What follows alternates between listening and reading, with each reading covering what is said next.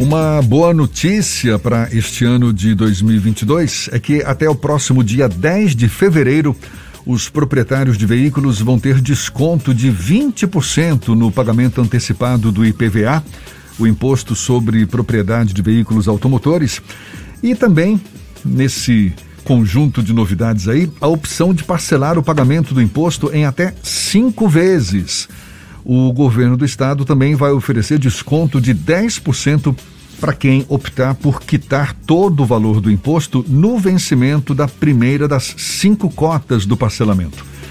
O diretor de arrecadação tributária da Secretaria Estadual da Fazenda, Augusto Guenem, é nosso convidado. É com ele que a gente conversa agora. Seja bem-vindo, um feliz 2022 para você também. Bom dia, Augusto.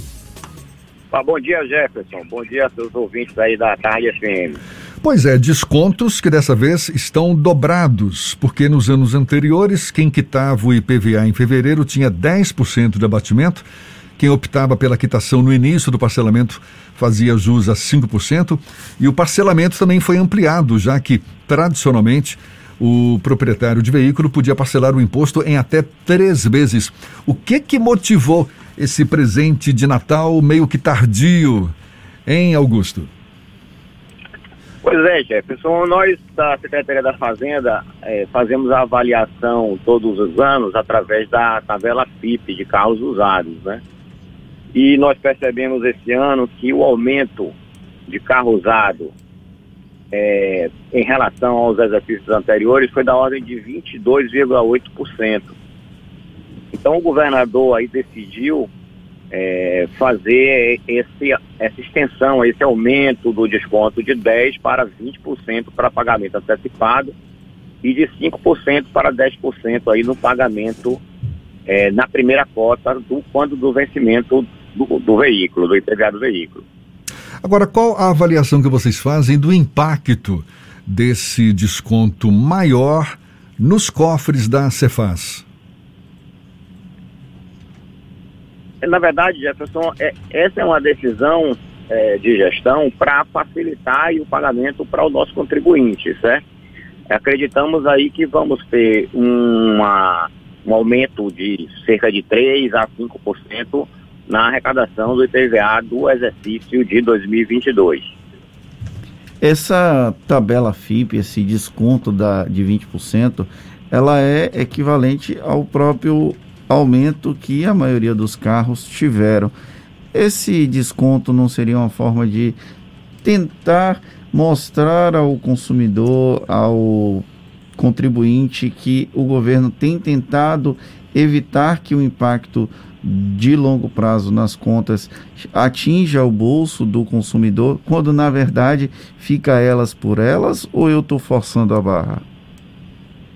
Não, na verdade, sim, é um, uma forma do governo, né, aliviar o bolso do contribuinte, que a gente sabe que esse ano, esses dois últimos anos de pandemia, é, a economia aí apertou aí para algumas pessoas e para quem não tem o lucro real de vender o carro, Jefferson, termina é, pagando um imposto elevado. Então, se você não teve nenhum lucro, você o seu carro valorizou, mas você não realizou a venda do veículo. Né? Então, assim, uma forma da gente compensar, todos os estados fizeram uma certa compensação pelo aumento exagerado do mercado, né? E foi uma forma que o governo do estado encontrou de realmente aliviar o bolso do contribuinte, fazendo com que o desconto seja maior. Como é que o contribuinte... É importante a gente falar, desculpe, é importante a gente falar que nos outros exercícios existia uma uma queda nesse percentual, né? Em média, os índices caíam 3%. E esse ano, esse, esse ano de 2022, a gente teve um aumento aí de 22,8% em média. Alguns veículos ficaram abaixo desse número e outros veículos ficaram bem acima desse número. Como é que o contribuinte baiano faz para ter acesso ao, tanto ao desconto de 20% quanto ao desconto de 10% quando no vencimento de acordo com a placa do veículo? Bom, é, até o dia 10 de fevereiro, para o pagamento antecipado, é, o desconto é de 20%. Basta o contribuinte se dirigir a uma agência do Banco do Brasil, do Bradesco ou ainda do Bancob, e fazer o pagamento do licenciamento anual é, integral. É importante a gente falar que o parcelamento ele só vai estar disponível a partir de março, quando começa a vencer o, as placas de veículos, ou seja, placa 1 e 2 vencem a partir do dia 30 de março. Então, a partir daí, teremos o parcelamento de três vezes aumentado para cinco vezes. Essa é outra novidade também importante para o exercício de 2022, que aqueles contribuintes que não conseguiam é, não conseguirem pagar em três vezes, a gente, ou não conseguirem pagar antecipado com desconto, a gente está aumentando o parcelamento. Em 2020, diversos contribuintes, inclusive eu, tive esse problema. Eu fui pagar o meu IPVA parcelado a partir da data do vencimento, de acordo com a placa do meu veículo. Mas o sistema disponibilizado, que era o do Detran, não permitia o parcelamento via saque digital. Era obrigado a pagar a taxa integral. E eu tive relato de diversas pessoas que passaram por essa mesma situação. Em situações como essa, que órgão deve ser procurado para tentar manter o direito ao parcelamento em até cinco vezes? É, essa informação a, a, gente não tem, é, porque na verdade é o seguinte, essa informação não chegou para a Secretaria da Fazenda. O que acontece é, se o contribuinte perde o primeiro vencimento da placa, então automaticamente ele também perde o parcelamento.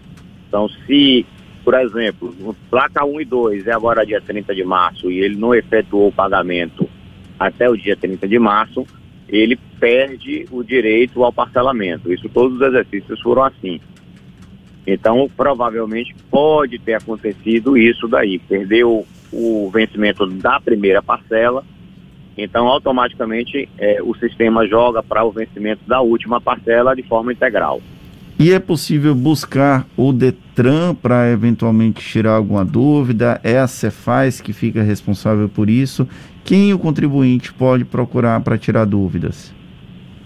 É, pode procurar tanto a Secretaria da Fazenda no www.cefaz.ba.gov.br ou o, o, Detran. O Detran ele é responsável pelo licenciamento integrado. O licenciamento integrado ele é composto da taxa de licenciamento do IPVA e das multas de trânsito se houverem.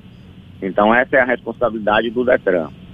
A responsabilidade da Secretaria da Fazenda é, é em relação ao IPVA. A gente está conversando aqui com o diretor de arrecadação tributária da Cefaz, Secretaria Estadual da Fazenda, Augusto Guenem.